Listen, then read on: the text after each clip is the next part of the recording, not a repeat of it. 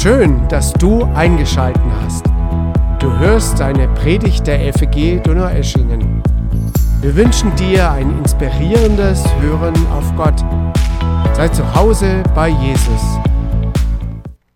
Ja, ich freue mich sehr, heute wieder bei euch zu sein. Ich war ja letztes Jahr schon, durfte ich am dritten Advent hier sein. Da weiß ich noch, da bin ich noch bei minus 14 Grad daheim in Esslingen eingestiegen und hier war es dann tatsächlich wärmer als dort. Heute ist es ein bisschen anders. Aber ich freue mich, dass wir heute wieder gemeinsam ja, diesen dritten Advent auch miteinander verbringen dürfen. Und wir hatten es ja gerade schon, als Johannes mich ein bisschen eingeführt hat, ähm, dass es heute um Philippa 2, die Verse 6 bis 11 gehen wird, dass es ganz konkret um das Thema Advent geht. Und Advent heißt ja Ankunft. Und wenn wir an die Ankunft Jesu denken, dann sind es immer zwei Dinge, die wir da vor Augen haben. Das eine ist der Blick in die Vergangenheit vor 2000 Jahren, als Jesus in diese Welt gekommen ist, aber gleichzeitig auch dieser hoffnungsvolle, erwartende Blick in die Zukunft, dass wir darauf warten, dass Jesus wiederkommen wird. Und wir wollen uns heute ein bisschen mit dieser Frage beschäftigen, was bedeuten das erste und das zweite Kommen Jesu ganz konkret für uns als Christen, für uns als Menschen, für uns in unserem täglichen Leben. Und ich möchte dazu die Verse aus Philippa 2, die Verse 6 bis 11 lesen.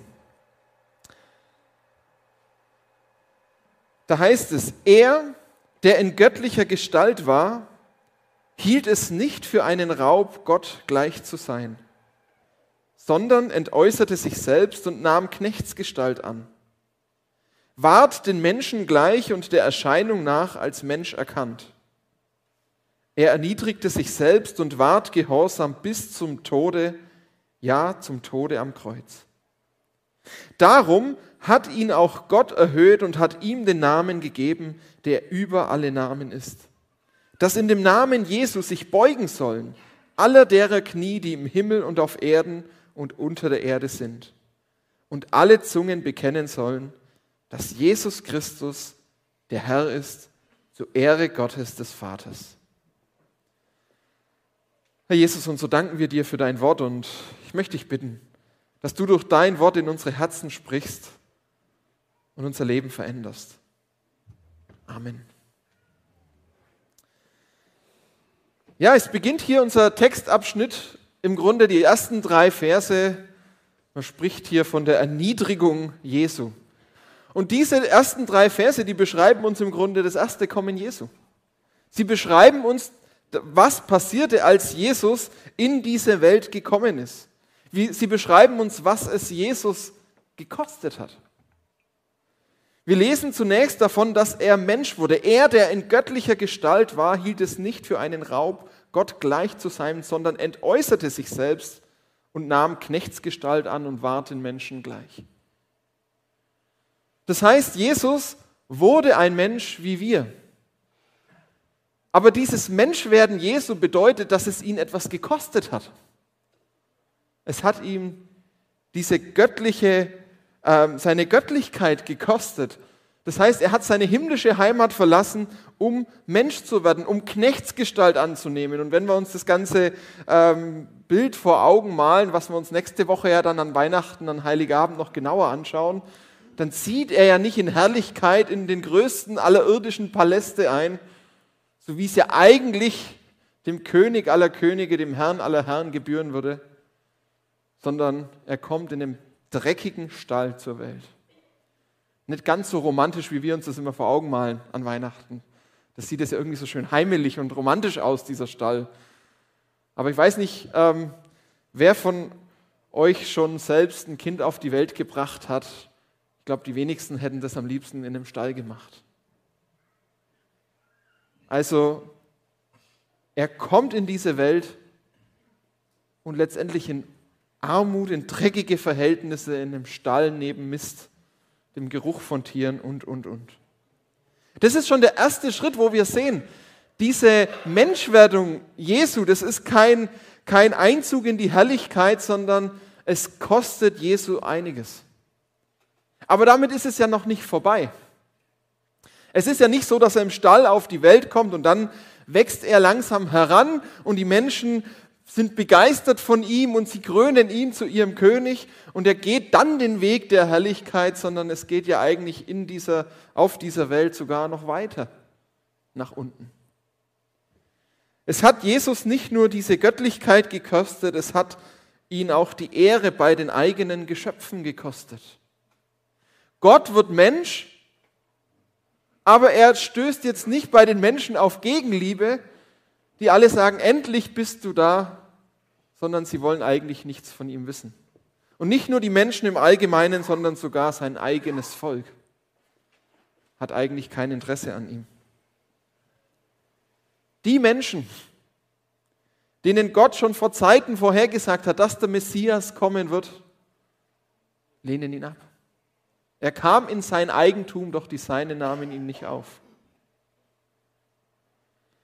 Es hat ihm die Ehre bei seinen eigenen Geschöpfen, bei seinem eigenen Volk gekostet. Er wird von den Menschen, die er selber geschaffen hat, nicht ernst genommen, verspottet, geschlagen, angespuckt und schließlich ans Kreuz geschlagen. Er erniedrigte sich selbst und ward gehorsam bis zum Tode, ja zum Tode am Kreuz. Das heißt, diese erste Menschwerdung hat Jesus alles gekostet. Am Ende des Lebens. Und wir sehen, wie diese Erniedrigung Jesu eben im Stall von Bethlehem beginnt und ihren Höhepunkt am Kreuz von Golgatha erreicht. Und es stellt sich ja die Frage, warum? Was bezweckt Gott damit, das zu tun? Warum ist Gott bereit, der ja allen Grund hätte zu sagen, ich bleibe in meiner himmlischen Heimat, was soll ich denn bei den Menschen, die ihren Weg ja selber so gewählt haben, die ja nichts von mir wissen wollen? Warum macht er sich auf und nimmt all das auf sich? Und die Antwort ist ganz einfach. Aus Liebe. In Römer 5, Vers 8 lesen wir, Gott aber erweist seine Liebe zu uns darin, dass Christus für uns gestorben ist, als wir noch Sünder waren. Zwei Verse weiter heißt, als wir noch seine Feinde waren. Das heißt, Gott beweist seine Liebe zu uns, dadurch, dass er bereit war, sein Leben zu lassen. Er hat all das in Kauf genommen, um uns zu erlösen, um uns frei zu machen und Jesus wird hier zu einem Vorbild der Selbstlosigkeit. Er nimmt sich selber zurück. Er, der Gott war, der Gott ist, nimmt all das zurück, um uns zu retten, um uns zu erlösen. Und das ist natürlich erstmal die vordergründige Bedeutung, die wichtigste Bedeutung des Kommen Jesu für uns. Aber das Spannende ist, dass wir in unserem heutigen Text sehen, dass das nicht die einzige Bedeutung der Erniedrigung Jesu für uns war, sondern dass es noch einen Schritt weiter geht. Dass nämlich Paulus vor diesem ganzen Text, den wir gerade gelesen haben, einen Vers voranstellt. Dass er sagt in Philipper 2, Vers 5, so seid unter euch gesinnt, wie es auch der Gemeinschaft in Christus Jesus entspricht.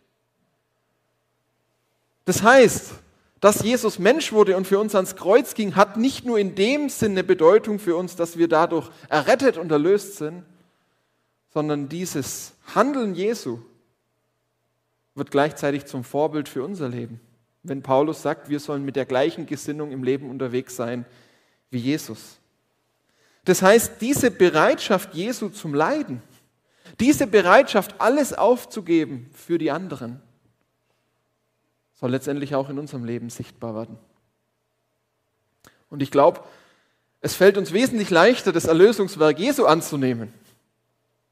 Anzunehmen, dass Jesus das alles für uns gegeben hat. Als auf der anderen Seite das Gleiche jetzt zu unserem Anspruch für unser Leben zu machen.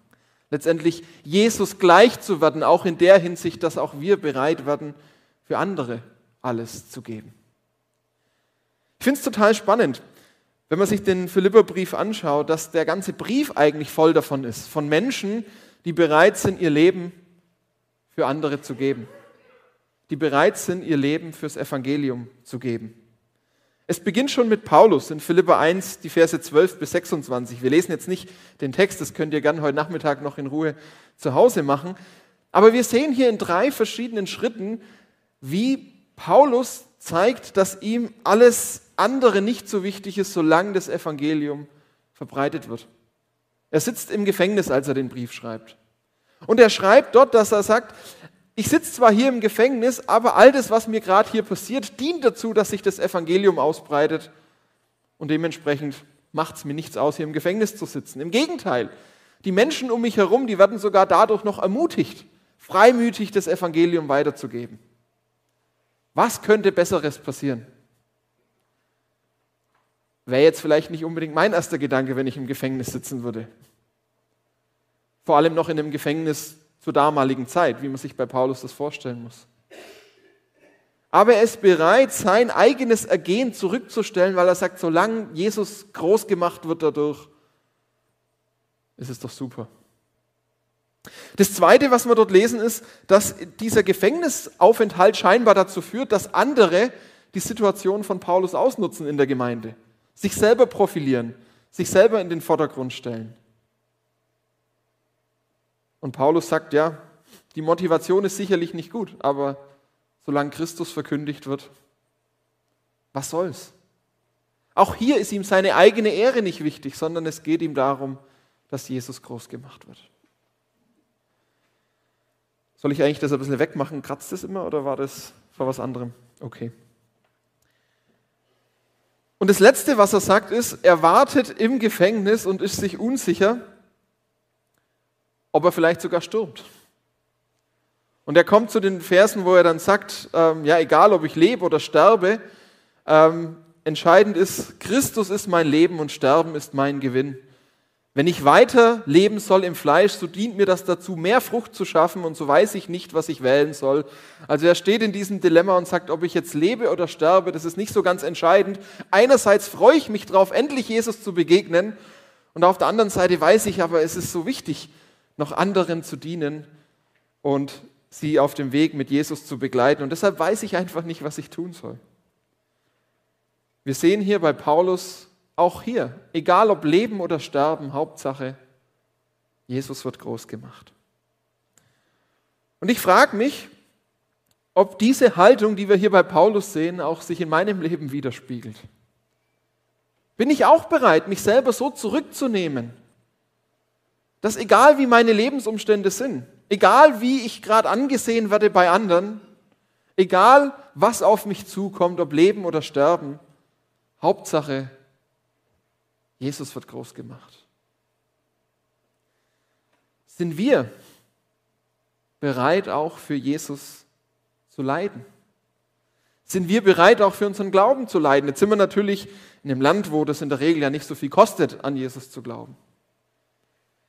Aber ich habe mich am Donnerstag an unserer Weihnachtsfeier im BSK erst mit einem unserer Studenten unterhalten. Ähm, hier in Deutschland geboren, türkische Wurzeln, muslimisch aufgewachsen und kam dann zum Glauben. Und sein Vater hat zu ihm gesagt, wenn du Christ bist, brauchst du hier keinen Fuß mehr in die Tür setzen. Und er musste diese Entscheidung tatsächlich treffen, Familie oder Glaube, Familie oder Jesus. Und er hat gesagt, diese Entscheidung. Und ich kann es nicht nachempfinden, aber er sagt, die Entscheidung war nicht leicht, aber trotzdem war sie für ihn sonnenklar. Sind wir bereit, für unseren Glauben auch zu leiden? Aber nicht nur das. Dieses sich selbst zurückstellen hat ja auch Auswirkungen für unser Miteinander in der Gemeinde. Ihr seid vermutlich eine Gemeinde, da läuft alles hervorragend, da ist es ein tolles Miteinander, keine Konflikte. Nein, Konflikte an sich sind ja auch nicht das Problem. Die Frage ist ja immer, wie geht man damit um? Konflikte können dazu. Aber schaffen wir das in gegenseitiger Liebe, die Konflikte zu lösen? Und ich merke, wie oft wir Diskussionen in unseren Gemeinden haben über Themen, die einerseits nicht so wichtig sind und die andererseits zeigen, dass das Problem eigentlich der Egoismus ist. Wie oft streiten wir über Musik? Und ich habe es noch nie erlebt in der Gemeinde, Häufig ist es ja dann zu jung gegen alt. Ich weiß nicht, ob es bei euch ein Thema ist oder nicht, aber häufig geht es ja darum, singen wir neue Lieder oder die älteren Lieder. Und ich habe es noch nie erlebt, dass die jungen Leute in der Gemeinde gesagt haben, Mensch, es kann nicht sein, dass wir so viele neue Lieder singen. Wir müssen für die älteren Leute in der Gemeinde mehr ältere Leute singen, äh, Lieder singen. Und dass dann die älteren Leute gesagt haben, nein, wir müssen mehr Lieder für die jungen Leute singen. Der Streit ist meistens andersrum. Wir wollen die Lieder singen, die mir gefallen. Ich verstehe das auch. Es ist ja auch, jeder hat so seine Geschichte mit Liedern. Und man erinnert sich zurück. Und manchmal, ja, auch die Inhalte werden manchmal sehr unterschiedlich wahrgenommen. Ich will jetzt auch gar nicht dieses Fass aufmachen. Aber diese Haltung, die oft zum Vorschein kommt, zeigt doch, dass so ein gewisser Egoismus häufig noch in meinem Herzen vorhanden ist. Und wir könnten bei anderen Themen weitermachen. Geht es mir in erster Linie um mich? Oder ist Gemeinde in erster Linie für mich da, dass ich die Riesenmöglichkeit habe, anderen zu dienen? Ein weiterer Bereich ist, wie sieht es in meinem Leben aus mit dem Ganzen, was ich vorhabe in meinem Leben, mit meinem Plan für mein Leben, meinen Ideen und meinen Zielen. Inwieweit verfolge ich meine Gedanken und inwieweit spielt Gottes Wille eine Rolle? Ich glaube, auch da wieder, wir können alle ganz gut christlich fromm sein, regelmäßig in den Gottesdienst gehen und der Glaube uns wichtig sein und gleichzeitig relativ wenig Interesse daran haben, tatsächlich nach Gottes Willen für unser Leben zu fragen, weil wir eigentlich ganz zufrieden damit sind, wie alles ist, weil wir keine Veränderung haben wollen. Sind wir bereit, unsere persönlichen Befindlichkeiten für das Evangelium zurückzustellen? Was darf es kosten, mit Jesus unterwegs zu sein? Geld, Ansehen. Jesus kostete es am Ende das Leben. Und in Jakobus 5, Vers 10, da schreibt Jakobus folgendes.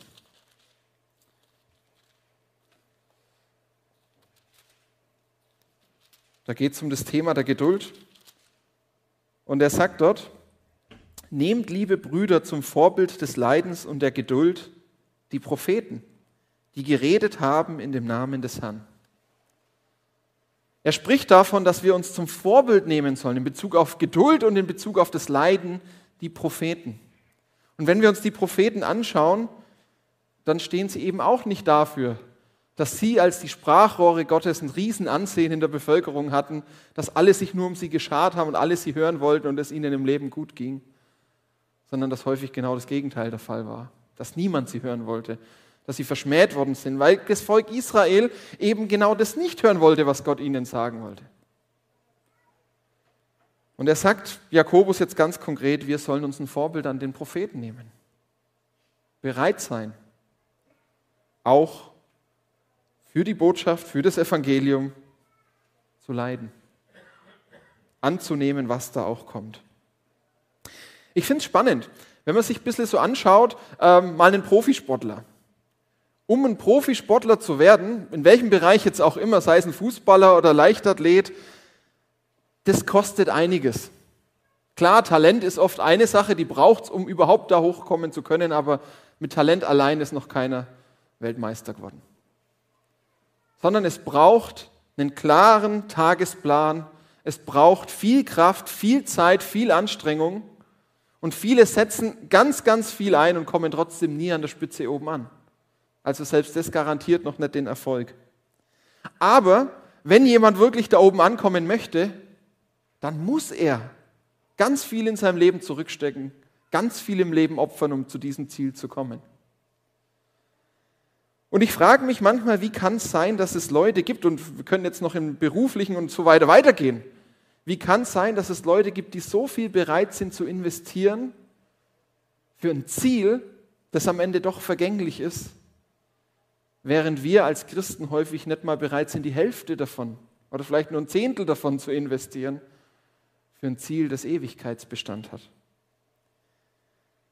Mir geht es jetzt hier nicht um eine Gesetzlichkeit, in dem Sinn, was wir jetzt alles tun müssen, damit Jesus mit uns zufrieden ist. Das ist gar nicht die Botschaft. Jesus ist zufrieden mit uns. Jesus hat uns erlöst, wir haben es gerade schon gehört. Er, seine Liebe ist uns sicher. Er war bereit für uns zu sterben, als wir noch Sünder waren. Aber trotzdem bedeutet ein Leben mit Jesus auch, dass wir jetzt all in gehen dürfen. Und Paulus, der sogar dieses Bild ja gebraucht vom Wettkampf, der sagt, ich lasse alles hinter mir. Ich habe nur noch dieses Ziel vor Augen, damit ich genau das erreiche. Und ich muss mich wieder fragen, inwieweit spiegelt diese Haltung von Paulus sich in meinem Leben wieder? In Römer 12, Vers 1 schreibt Paulus, er sagt, dass wir unsere Leiber hingeben sollen als ein Opfer, das heilig, lebendig und Gott wohlgefällig ist. Also er sagt letztendlich, das, was, was sollen wir Gott hingeben, was sollen wir Gott geben? Und er sagt im Grunde alles. Unser ganzes Leben. Da geht es nicht um den Zehnten unseres Geldes oder um einen Bruch, zehn Prozent unserer Zeit und ein bisschen von unserer Kraft, sondern letztendlich alles, was wir haben, sollen wir Gott zur Verfügung stellen. Was es dann auch kostet. Und das finde ich enorm herausfordernd.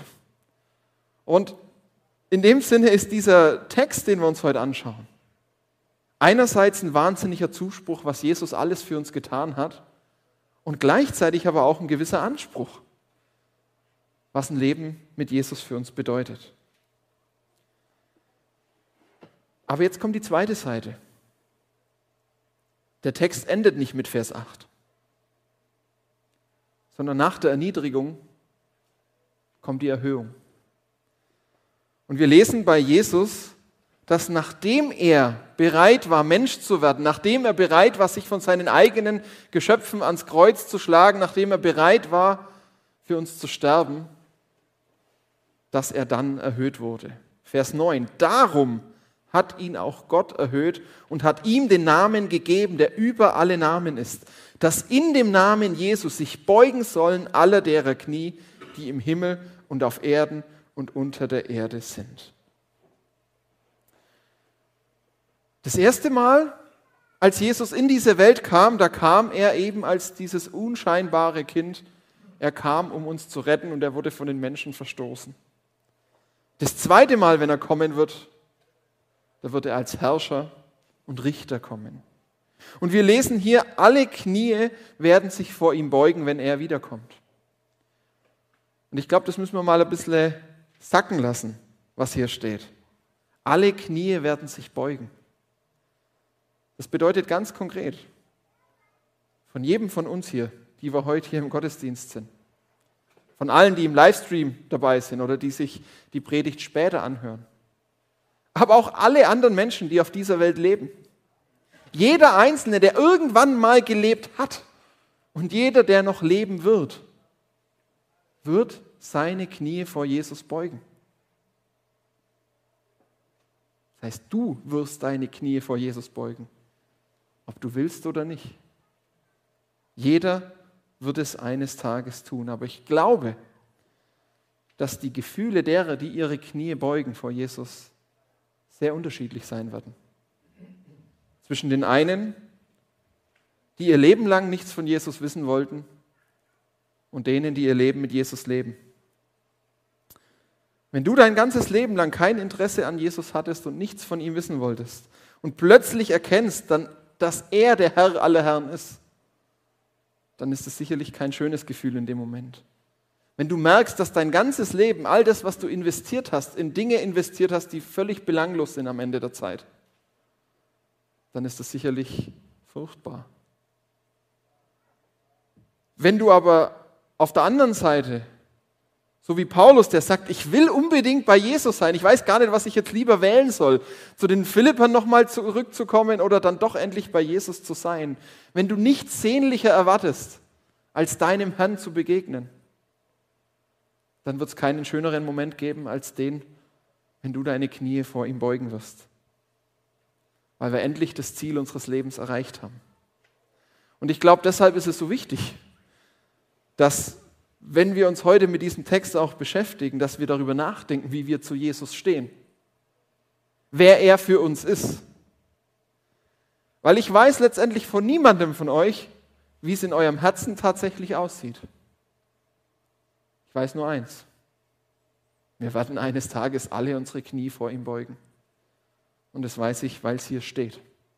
Schwarz auf weiß. Das heißt, er wird als der König wiederkommen.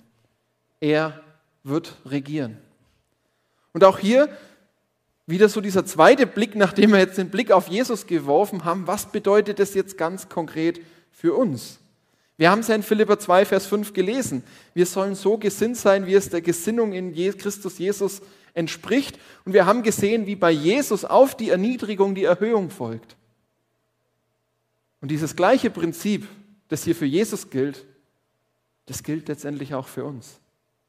Dass auch wir wissen dürfen, dass wenn wir bereit sind zu leiden in diesem Leben für Jesus, dass wir den himmlischen Lohn dafür empfangen werden.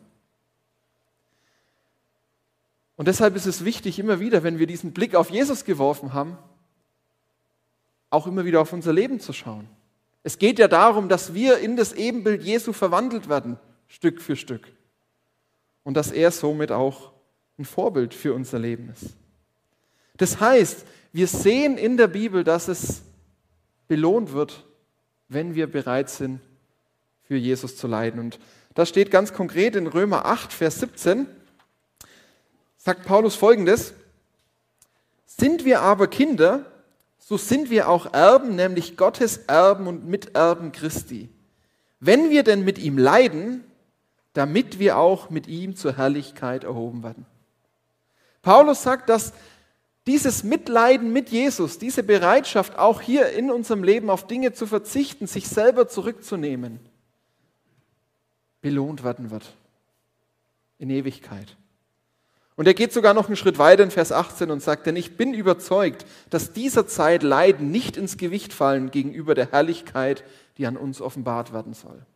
Er sagt, dass dieses Leiden in dieser Welt sogar nur eine Kleinigkeit ist im Vergleich zu der Herrlichkeit, die kommen wird. Und was er damit nicht meint, ist, dass er die Leiden hier in irgendeiner Form relativiert. Dass er sagt, ach, so schlimm ist es doch alles gar nicht, habt euch mal nicht so.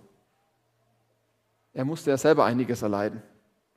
Er weiß, was Leiden bedeutet wenn man mal zusammenzählt, wie oft er Schiffbruch erlitten, gesteinigt wurde, im Gefängnis war, wie oft er dem Tod nahe war und, und, und. All das hat er erlebt. Warum sagt er dann, dass es nur eine Kleinigkeit ist, dass es nicht ins Gewicht fallen wird? Naja, weil die Herrlichkeit so viel größer ist auf der anderen Seite. Weil er sagt, der Lohn, der ist so viel mehr wert, dass es alles Leiden in dieser Welt lohnt. Und das ist die Perspektive, die Paulus hier hat, dass er sagt, es lohnt sich, wenn wir diese Ewigkeitsperspektive haben. Und deshalb ist es auch so wichtig, mit welcher Perspektive wir durchs Leben gehen. Ist unser Blick aufs Hier und Jetzt gerichtet? Auf das Irdische oder auf das Ewige, auf Jesus? Ich fand es total spannend.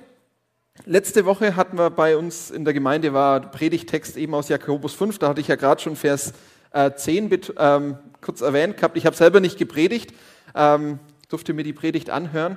Und in Vers 11 wird dann auch noch der Bezug, also bei der Geduld und beim Leiden auf Hiob gelegt. Und ich hatte letzte Woche plötzlich eine Erkenntnis, die war mir bei Hiob noch nie so ganz klar. Ich weiß nicht, wie es euch mit der Hiob-Geschichte geht, aber ich fand das Ende immer in gewisser Weise unbefriedigend. Natürlich, Hiob hat jetzt das alles durchstanden und jetzt hat, wird er von Gott wieder gesegnet. Aber ich dachte mir immer so, ja, was bringt es ihm denn jetzt, eine neue Frau und noch mehr Kinder zu haben? Das macht ja die alte Frau und die alten Kinder nicht lebendig. Das war für mich immer was Unbefriedigendes, weil ich mir gedacht habe, wenn ich jetzt meine Frau und meine Kinder verlieren würde und dann kriege ich halt am Ende dann eine neue Frau und noch andere Kinder, das wird es ja nie ersetzen. Ich weiß nicht, ob es euch ähnlich ging oder ob ich jetzt da was, einen Blick drauf werfe, den ihr so noch nie hattet. Aber letzte Woche wurde mir klar, dass in dieser Geschichte vor allem auch noch ein tieferer Sinn dahinter steht, der genau das widerspiegelt, was wir hier in Philipper 2 lesen. Dass die Bereitschaft des Leidens einen noch viel größeren Lohn nach sich zieht. Bei Hiob hinkt es natürlich im irdischen, der, äh, im irdischen Lohn ein Stück weit. Aber dass auch diese Hiob-Geschichte deutlich macht, dass Gott noch was viel Größeres vorbereitet hat für uns. Und dass es sich lohnt, auch um seines Namens willen zu leiden. Und dieses Leiden jetzt, nicht auch, dass wir das jetzt falsch verstehen, geht jetzt nicht darum, dass wir das Leiden aktiv suchen. Damit wir jetzt ganz viel versuchen zu leiden, um noch mehr Herrlichkeit zu bekommen. Das ist nicht gedacht. Sondern dass wir einfach bereit sind, den Weg zu gehen, den Jesus für uns vorbereitet hat, egal wo er hinführt. Ob durch Höhen oder durch Tiefen. Jesus sagt selber in Matthäus 19, Vers 29, dass alles, was wir um seinetwillen verlassen, wir hundertfach wieder empfangen werden. Und manchmal ist es auch notwendig, das loszulassen, was einem sehr wichtig war. Wie gesagt, ich selber stand zum Glück noch nie vor der Frage oder vor der Entscheidung, meine Familie loslassen zu müssen für Jesus. Aber der Student, mit dem ich am Donnerstag gesprochen habe, der musste genau die Entscheidung treffen. Und er sagt, so schmerzhaft sie auch heute noch ist, er hat sie noch kein einziges Mal bereut. Also, kommen wir zum Schluss. Was ist das Fazit unseres heutigen Textes? Ich glaube, wir haben oft Angst davor, mit unserem Leben all in zu gehen. Ich glaube, wir haben Angst davor, was es uns alles kosten könnte, wenn wir wirklich alles Jesus zur Verfügung stellen. Und oft sind wir vielleicht auch zu bequem dafür, all in zu gehen. Und wenn ich von wir rede, dann meine ich in allererster Linie auch mich selber, weil ich merke, wie oft mich genau das alles hindert, für Jesus alles zu geben. Aber Jesus zeigt uns, und wir sehen das auch am Beispiel von Paulus und den vielen großen Männern und Frauen des Glaubens in der Bibel, aber auch in der Geschichte der Gemeinde, dass es sich lohnt, all in zu gehen. Und dass Jesus von uns das auch gar nicht erwartet, dass wir das jetzt aus eigener Kraft alles schaffen, dass er sagt, das müsst ihr jetzt für mich leisten, sondern direkt nach diesem Christus-Hymnus, den wir gelesen haben, mit Vers 11 endet er ja, sagt er in Vers 12 und 13, also meine Lieben, wie ihr alle Zeit gehorsam gewesen seid, nicht allein in meiner Gegenwart, sondern jetzt noch viel mehr in meiner Abwesenheit, schafft, dass ihr selig werdet mit Furcht und Zittern. Und jetzt kommt's, denn Gott ist's, der in euch wirkt, beides, das Wollen und das Vollbringen nach seinem Wohlgefallen. Jesus spricht uns hier zu und macht deutlich, wie können wir das erreichen? so zu werden wie er. Er muss es bewirken. Er muss unser Denken verändern und er muss es in unserem Leben vollbringen. Das heißt, diese Leidensbereitschaft, die kommt nicht von mir raus. Es braucht das Wirken des Heiligen Geistes. Aber es beginnt eben damit, dass ich mich danach ausstrecke, dass ich auf die Knie gehe und dass ich Gott darum bitte, dass er genau das in meinem Leben tut. In Hebräer 11 haben wir das große Glaubenskapitel, wo uns viele dieser Männer und Frauen vorgestellt werden, was sie alles bereit waren, mit Jesus zu erleben, zu erdulden und wie der Lohn danach aussieht. Und der Hebräerbrief macht dann den Schwenk des Fokuses weg von diesen Personen und dreht das Ganze dann am Ende auf uns. Und mit diesen Versen aus Hebräer 12, die Verse 1 bis 3, möchte ich jetzt schließen.